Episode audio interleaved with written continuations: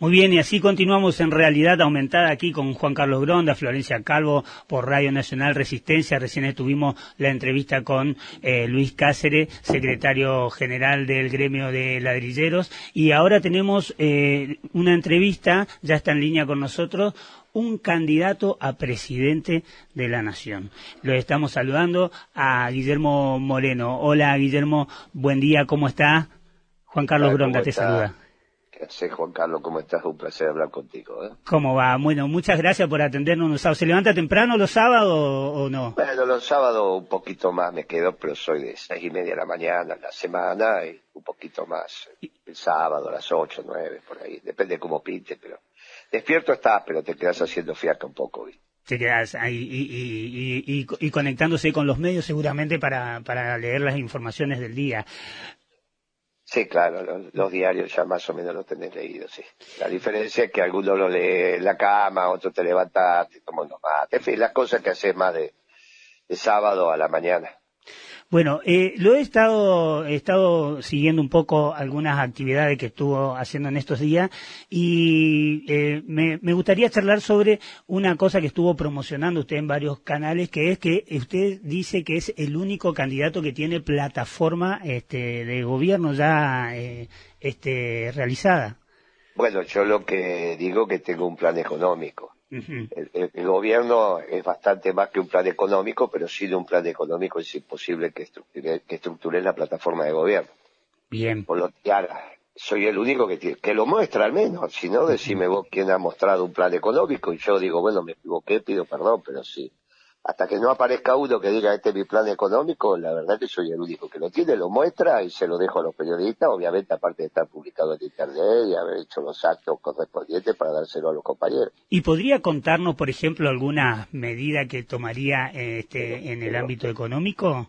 Pero claro, pero claro, cómo no, con todo gusto. Vos sabés, no, no quizás no sea la, tanto la realidad del Chaco, Ajá. pero hay una realidad en el Gran Buenos Aires, se puso en la ciudad de Buenos Aires, en el Gran Córdoba, en el Gran Rosario, que tiene que ver con la circulación y consumo de Paco. ¿Está bien?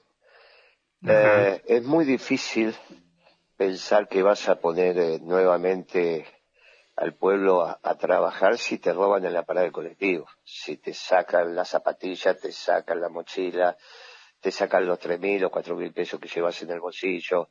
Esos son delitos que están producidos por este estupefaciente, eso imagínate vos que es hasta ridículo salir a robar a los jubilados. Eso es mm. producto de la desesperación que te produce ese, ese derivado de, la cocaína. Bueno, hay que terminarlo. Y para terminar con, el, con la, la, comercialización del Paco, hay que ir a los lugares donde hay que ir y terminarlo. Nosotros, según nuestra información y nuestro conocimiento, se concentra en el country de Nordelta. No sé si vos lo conocés, el, country es en el norte de la provincia de Buenos Aires. Claro. Sí. Bueno, viste que la mayoría de los candidatos, si vos le preguntás esto a Patricia Bullrich, dice, no, voy a ir a las villas, a los barrios populares, porque ahí está. Bueno, nosotros somos somos bien peronistas. Bien peronistas, no progresistas, ¿eh? ni de izquierda, ni nada de esas pavadas. ¿eh? O sea, el consumo está en el country, dice usted, y no en la villa. Ah. Yo no dije el consumo. A ver. Estoy hablando de la comercialización. La comercialización, claro. Ah, bueno, bueno, bueno, entonces comercialización no es consumo. Sí, claramente. Bueno, entonces yo dije comercialización. Sí, sí, tiene razón, tiene razón. Ah, bueno, bueno. No, son temas muy delicados que hay que ser muy precisos, si no, por eso te vuelvo a decir, hay que empezar la primera reunión presidencial el 10 a la noche, se hace en el Nordelta. Y vos vas a ver cómo al otro día empieza a desaparecer el pacto del mercado argentino. ¿Está bien? Esto de los soldaditos, todas estas pavadas que vos escuchás en Rosario o acá en San Martín, son todas pavadas. Siempre la, economía se ordena de arriba para abajo. Alguien lo produce, alguien lo distribuye en, grandes proporciones y alguien en menores proporciones. Si vos tenés problemas de con la leche, el abastecimiento de leche, no vas a ir a ver al almacenero de tu barrio, ¿no? Claro. Bien, vas a pagar, que es el dueño de la Serenísima el dueño de Arcor, ¿está bien?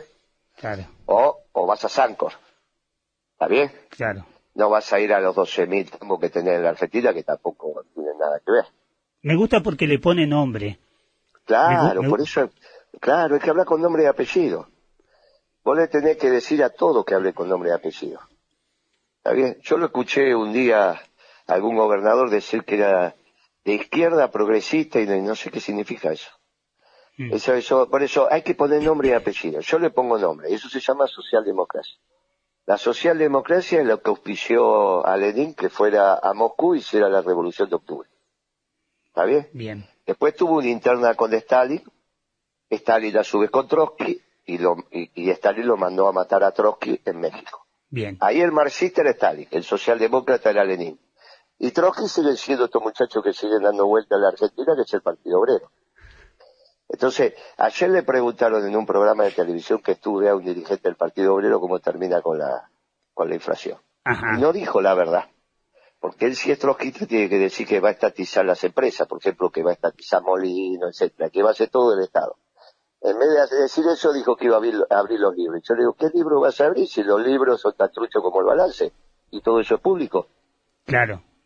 Bueno, te das cuenta que un trotskista en vez de hablar como trotskista, habla como Milei o como liberal. Bueno, entonces tenemos un lío bárbaro en la Argentina, por eso hay que hablar con nombre y apellido, ¿me entendés? Muy bien. No, sé si me estoy haciendo... Sí, sí, sí, sí, sí.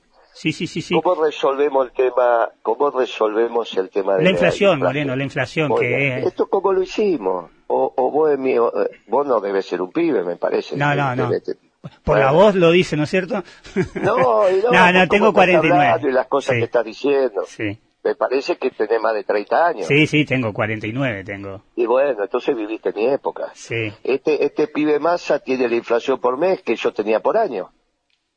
Mm. Bueno, obviamente que yo tenía una inflación alta también, ¿eh? porque en el mundo en ese momento la inflación era de 2-3%. Pero una cosa es tener 8 o 9 anuales y otra cosa es tener 8 o 9 mensual, ¿no? Claro. Bueno, entonces me parece que en principio sabemos cómo hacerlo porque te lo demostré, ¿no? Pero el contexto global no era otro, no era diferente. Sí, claro, era mucho peor que este. Era mucho peor que este. O vos te vas a comer el verso de que la guerra te hizo mal. Te hizo mal a los ucranianos. Pero ¿cómo te va a hacer mal a vos? Ahí va. Escuchame, lamentablemente, te guste o no te guste, las dos guerras mundiales, la primera y la segunda, la Argentina le hizo bien. Ahora, ¿es duro decir esto? Bueno, es muy duro. Bueno, es muy duro, pero no estamos hablando, estamos hablando de que me dice que la guerra le hizo mal a la Argentina, ¿cómo le va a hacer mal? Pero esto es una tontería lo que están diciendo. La pandemia, la pandemia le pegó a todo el mundo. ¿Sabe qué pasa? Cuando algo le pega a todos, sí. en realidad es tan todo igual. O sea que si vos estás peor por la pandemia, es porque manejaste mal la pandemia. Porque la pandemia te pegó a vos en Estados Unidos, en Rusia, en China. ¿Estamos de acuerdo? Sí, claro. Bueno, si vos estás peor que ellos, relativamente, es porque vos manejaste mal la pandemia. Es como un pescado, como un pez le diga al otro, che, qué mojado que estás. Todos los peces están mojados, ¿no? Perdón, perdón, buen día, buen día. Florencia Calvo lo saluda, compañero Moreno, ¿qué tal? Eh, Florencia como mi hija, qué lindo nombre. Bueno, muchas gracias. Como la hija de Cristina también. Vos, vos sos más joven, me parece ya. Sí, sí, sí, yo, yo recién acabo de abordar a los cuatro, a los cuatro cero. Pero yo también viví eh, su época. yo también viví su época y fui en su momento una gran admiradora de la vehemencia con la que enfrentó a los monopolios, porque además como comunicadora y militante del derecho a la comunicación, fue un faro en ese momento eh, y de un gran impulso. Eh, sobre todo por la agenda marcada por los monopolios y por la agenda económica marcada por los monopolios, que en gran parte son empresas económicas. Mucho de eso lo supimos por usted, así que hago esta, eh, entre paréntesis, esta salvedad y, lo reconozco públicamente. no sabía que el Estado eh, tenía acciones en algunos grupos, digamos. Sí, sí, sí, sí. Todo esto lo supimos gracias a, al compañero Moreno.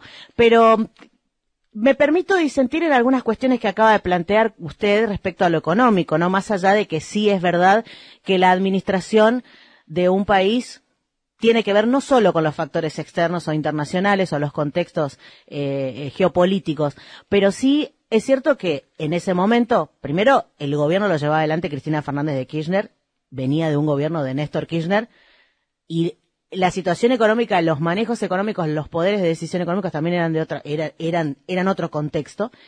Eh, y también es cierto que no todos los países, así les vaya mal, están en la misma posición, porque no todos vendemos vacunas en una pandemia, no todos fabricamos eh, eh, testeos en una pandemia, no todos tenemos las patentes de los laboratorios en una pandemia, no todos podemos manejar eh, las vías de comercio en una pandemia. Digo, me parece que eso también tiene mucho que ver. Y se fue una pregunta larga, pero me parece que la entendí. Pero me, tenés que escuchar, porque si yo lo único que te pido es que no me interrumpa cada vez que empiece a hablar. Pero lo único que te pido, porque si no se va a perder el hilo. Ok. Pero entendí, entendí la pregunta. Primero, un contexto. Vos sabés que suele pasar, suele pasar, que los abogados piensan que saben economía. Por ejemplo, nosotros en este gobierno tenemos tres que piensan que saben economía. Alberto Fernández, que tiene el tupé de decir que Kirchner le dijo que él tenía que ser ministro de Economía, y Kirchner cuando le decía eso guiñaba el ojo y se reía, porque a Alberto le encantaba hablar de economía y no sabe nada. Tenemos a Cristina Kirchner, que hace seis, por lo, en el Chaco empezó ahí, me parece, en el primero honoris causa. Le dieron honoris causa y habla de lo que no sabe que es economía. No sé por qué le agarró ese berretín. Vos imaginate que no te va a pensar vos que cada vez que yo me encontraba con Cristina me enseñaba economía Cristina a mí, ¿no? Eh, es una estupidez eso. Para eso vos tenés tu equipo de lo que vos considerás que es expertos. Si no los consideras expertos o fracasas, lo tenés que sacar. Y mientras no lo saques, consideras experto. Yo estuve siete años y medio en la Secretaría de Comercio, soy el secretario de Comercio que más duró en la historia de la Argentina. En la historia de la Argentina. Por lo tanto, es obvio que cuando nos encontrábamos y hablábamos de, economía, si hablábamos de otro tema, hablábamos de economía, el que hablaba era yo, porque si no, no tenía sentido la reunión. Claro, por, algo lo eligió esa usted también. Bueno, por eso, por eso, por eso, por eso, no, y sí. Bueno, ya vamos a llegar a eso también. El tercero que piensa que sabe de economía es Massa. Un muchacho que nunca fue empresario, nunca fue dirigente sindical, es abogado joven. La verdad que ejerció poquito y nada la profesión. Ahora, ¿por qué los abogados piensan que saben de economía? Sobre todo los abogados mayores, ahora un poquito menos. ¿Por qué los abogados mayores piensan que saben de economía? Porque recibían dos materias en la facultad que se las daba Roberto Alemán y les enseñaba lo que Roberto Alemán pensaba que era economía. Y entonces los muchachos o muchachas salían de la facultad diciendo, no, me enseñó economía Roberto Alba. Puedo disentir ideológicamente con él en esto, en esto, en esto, pero yo ya sé economía. Imagínate vos el consenso de la disciplina a escala global tomó como propia una frase de Milton Friedman, un hombre de la Escuela Monetarista en Chicago, premio Nobel, pero no porque eso sirva o no sirva, simplemente porque todos estamos de acuerdo que es así que para saber algo de economía, algo de economía, no saber economía, ¿eh? algo de economía, son 15 años de graduado caminando la calle.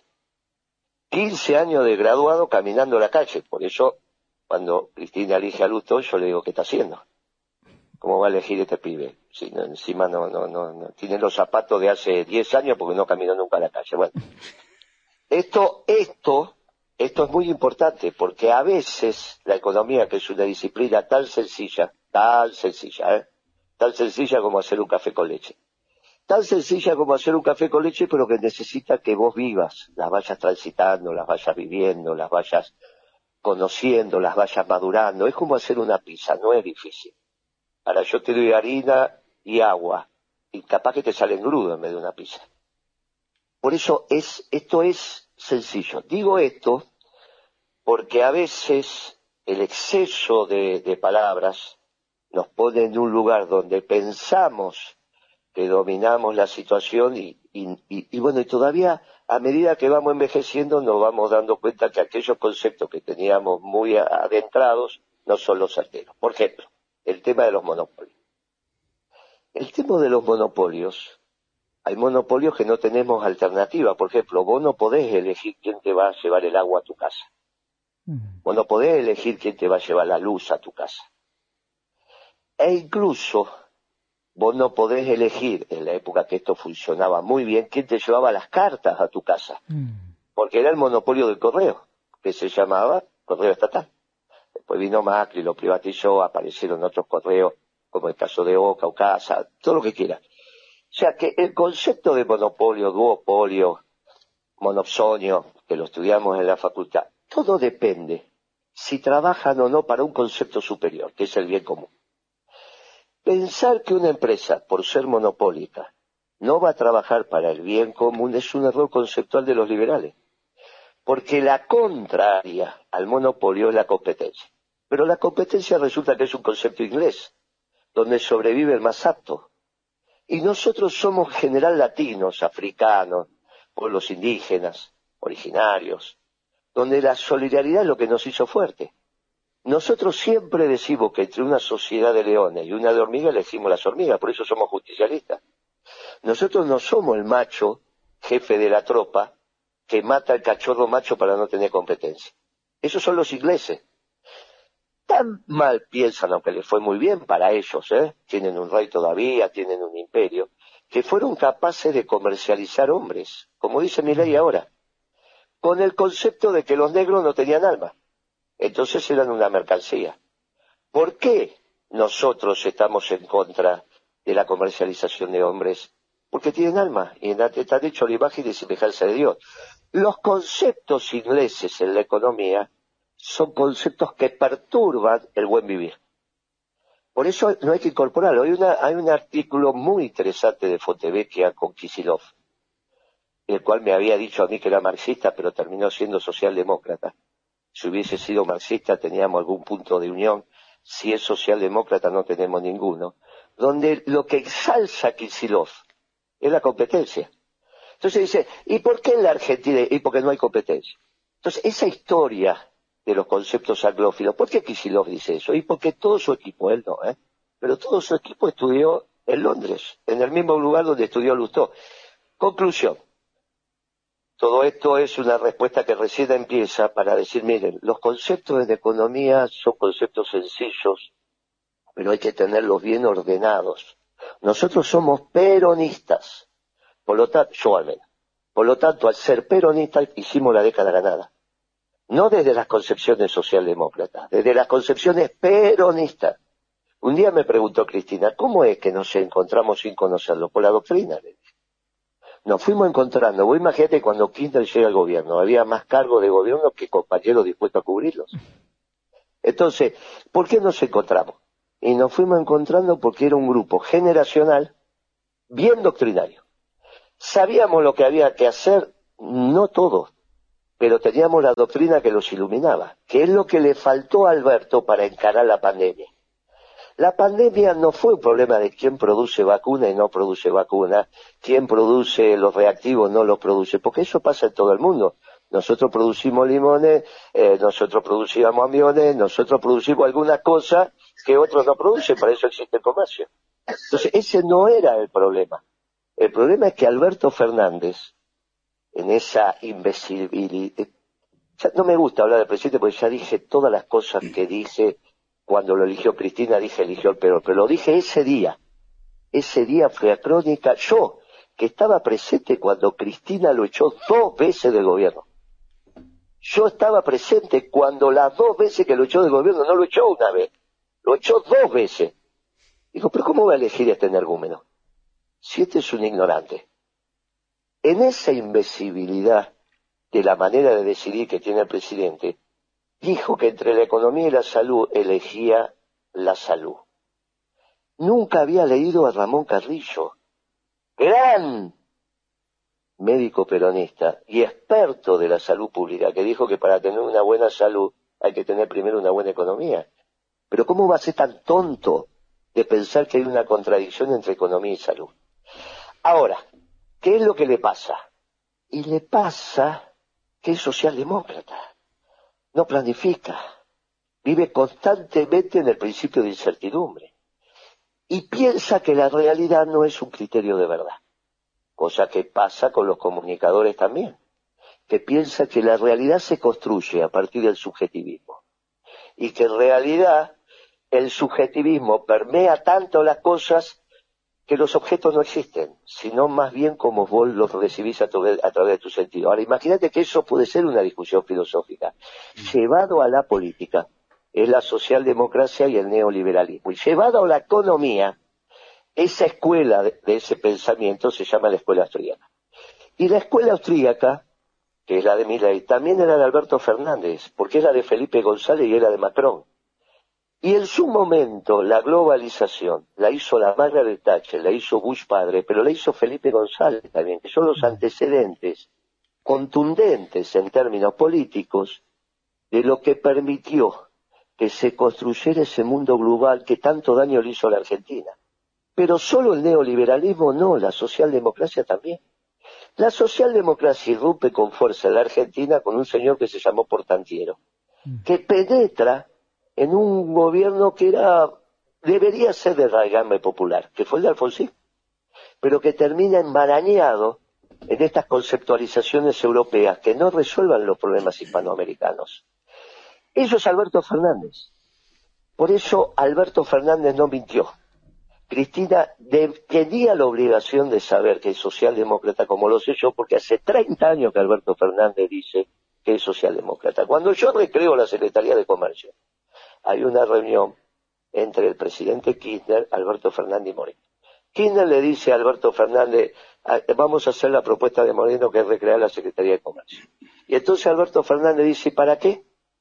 ¿Cómo para qué, Alberto? Se nos está disparando la inflación, le digo yo.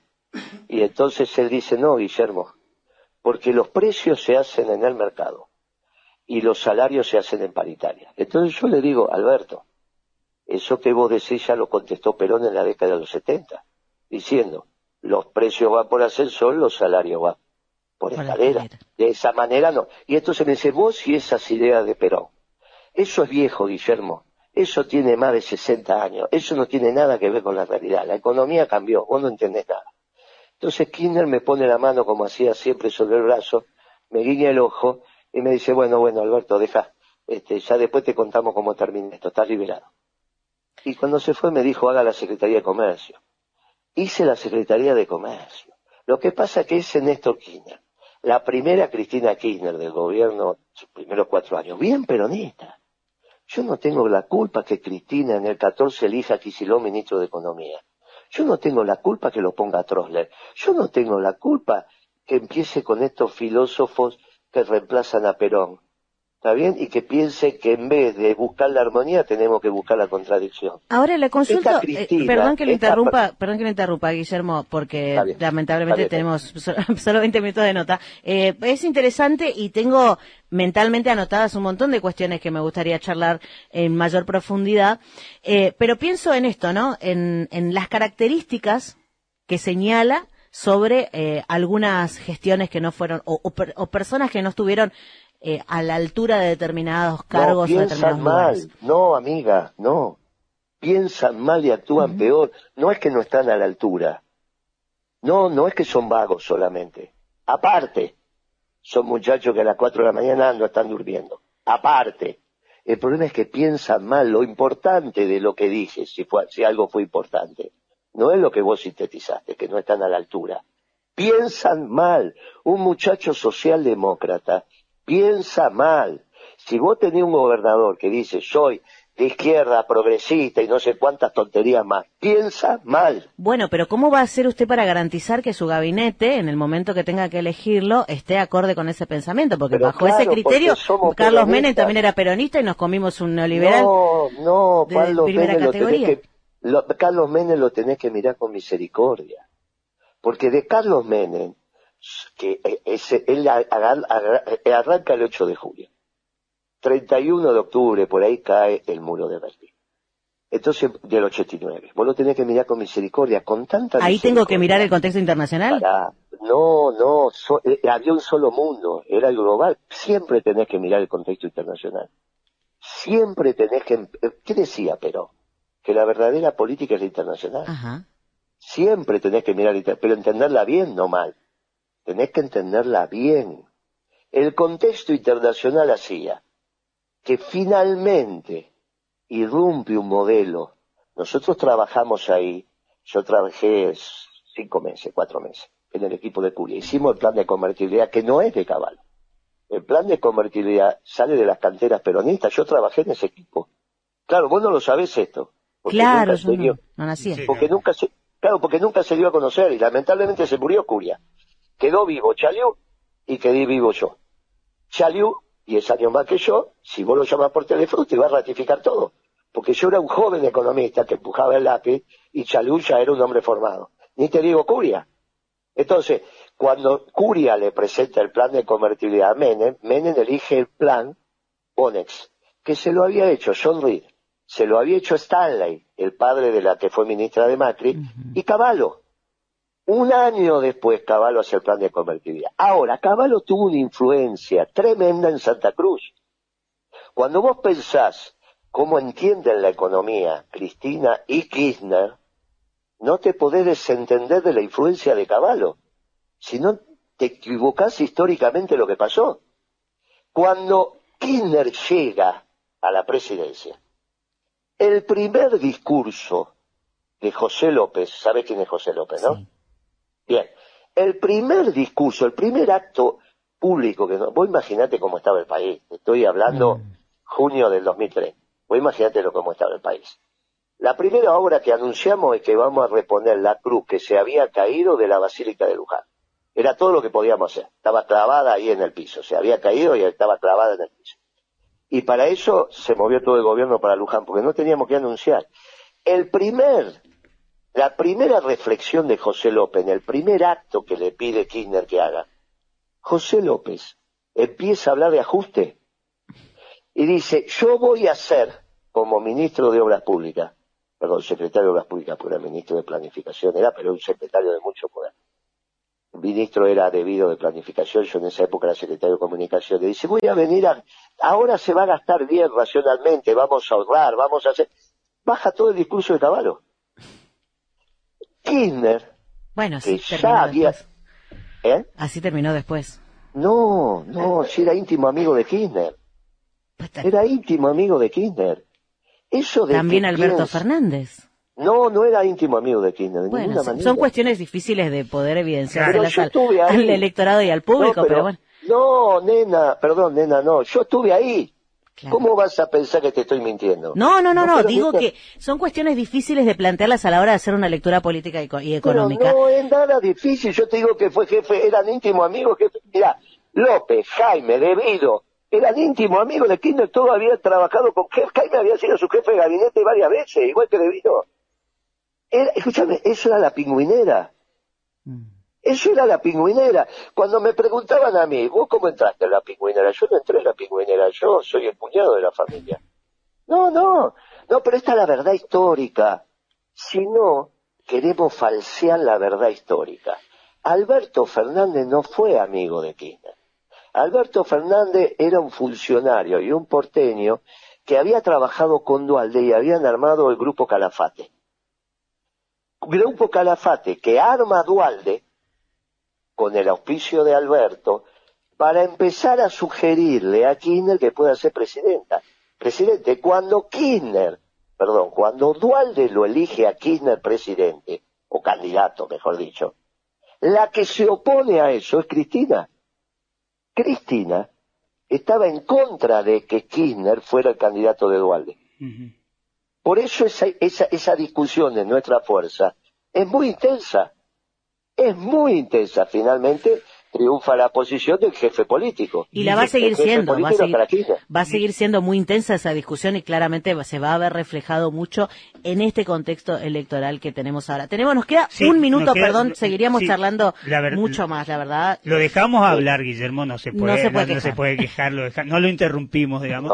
nos quedaron muchas cosas en el tintero. Yo quería, yo quería que nos cuente un poco más sobre su este programa. lo que pasa es que la primera pregunta que me interrumpieron se me fue tan que no tuve, pero sabe que esto fue muy rico. Quizás no tanto para los oyentes, mm. pero para los jóvenes que están escuchando, que nunca le contaron esta verdad. Y es hora que se la empiecen a contar, porque sobre las mentiras no se construye nada. Porque de José López, con todo respeto, está mal lo que dijo la compañera, si terminó.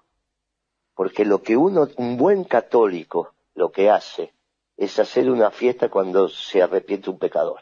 Estuvo muy mal Cristina cuando dijo que lo dio a López, porque estuvo todo el gobierno Y López sí se equivocó, que seguramente se equivocó porque ya lo confesó.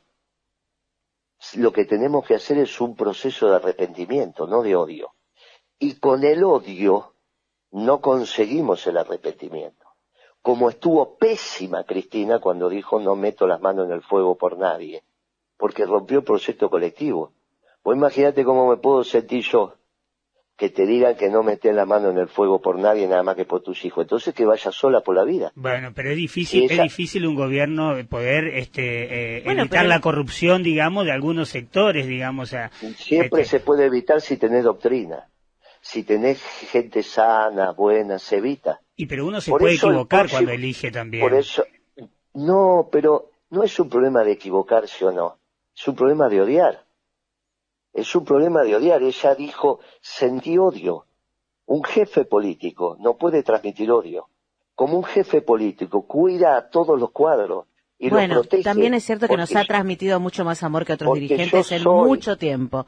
Así que tiene todo el derecho, me parece ella, a sentir odio por una situación que la expone en una manera, tremenda en un momento difícil tiene odio, porque si no vos lo considerás un criterio valorativo y el peronismo es una sociedad del amor. Bueno, pero es una, es, también es un criterio humanitario, es humano, es humano. No, sentir... lo humano es transmitir el amor, el principio ordenador de la sociedad es el amor, no el odio. Bueno, por eso somos peronistas. Usted en la época que era secretario no era señalado precisamente por ser uno de los secretarios que iba con amor a la Junta, Guillermo. y eso era lo que más nos gustaba a los pibes de usted, que iba combativamente. Es que, está, es que estás equivocada, transmitía siempre amor.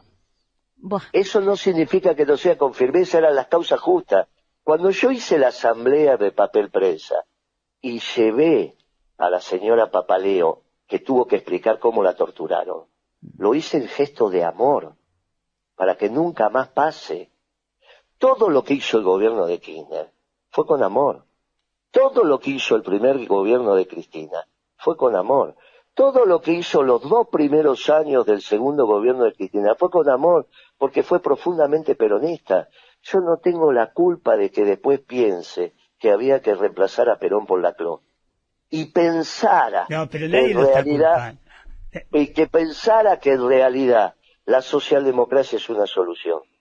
Eso no es peronismo. Se equivocó ahora de la misma manera que se equivocó yendo a la socialdemocracia. Puede volver, porque en algún momento, bajo las influencias de Caballo, decían una cosa. Y después, cuando irrumpe la economía peronista, fueron extraordinarios jefes políticos y todos aceptaron la jefatura política mientras estuvieron dentro de la doctrina. Cuando nosotros hicimos lo que hicimos, hicimos en nuestro gobierno, fue con mucho amor. Y si López se equivocó, hay que hacer una fiesta en el cielo cuando se arrepienta, no odiar. El odio no construye la sociedad. Bueno, esperamos, esperamos entonces eh, los mismos criterios eh, de, de, con, con Kisilov, con Lustó, con... Pero lógico que sí que lo digo, con Lustó Ojalá que sí. No, yo te estoy diciendo a todos los que vengan al peronismo, desde ya que sí. Bueno, esperemos que tenga, esperemos que tenga una buena convocatoria en ese sentido y que el momento de armar este su equipo eh, nos, nos, vamos a sorprender seguramente viendo eh, a todos los que vamos a saber que son todos peronistas segurísimo, eso no cabe la menor duda. Eh, Guillermo, muchas gracias realmente por esta entrevista. Eh, nos pasamos un montón del tiempo de tanda que usted sabe que en el medio público es... Igual quiero decir una cosa. ¿Cómo? Eh, Por supuesto, y lo hicimos en un medio público, que no deja de ser también lo más importante. No, eso, eh, eh, escúchame, es fundamental, porque el, el, peronismo da la vida por la libertad de prensa. El peronismo fue el único en este país que dio la vida por la libertad de prensa. El único, porque ahora están apareciendo los, también las verdades históricas de las relaciones del Partido Comunista con la dictadura.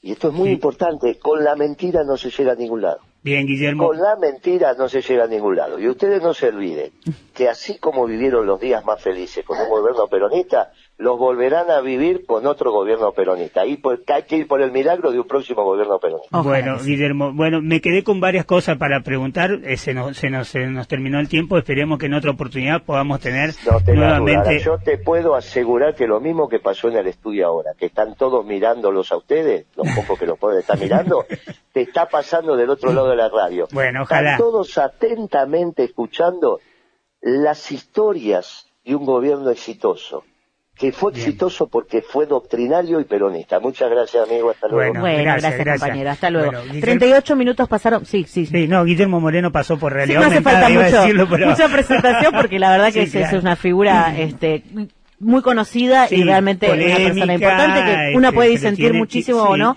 pero no deja de ser una figura muy importante en la República Argentina en, lo que tiene que ver con el contexto político y además es un candidato a presidente eh, para estas próximas elecciones. Nueve minutos nos recontrapasamos, vamos a una tanda y ya volvemos con el último bloque de realidad aumentada.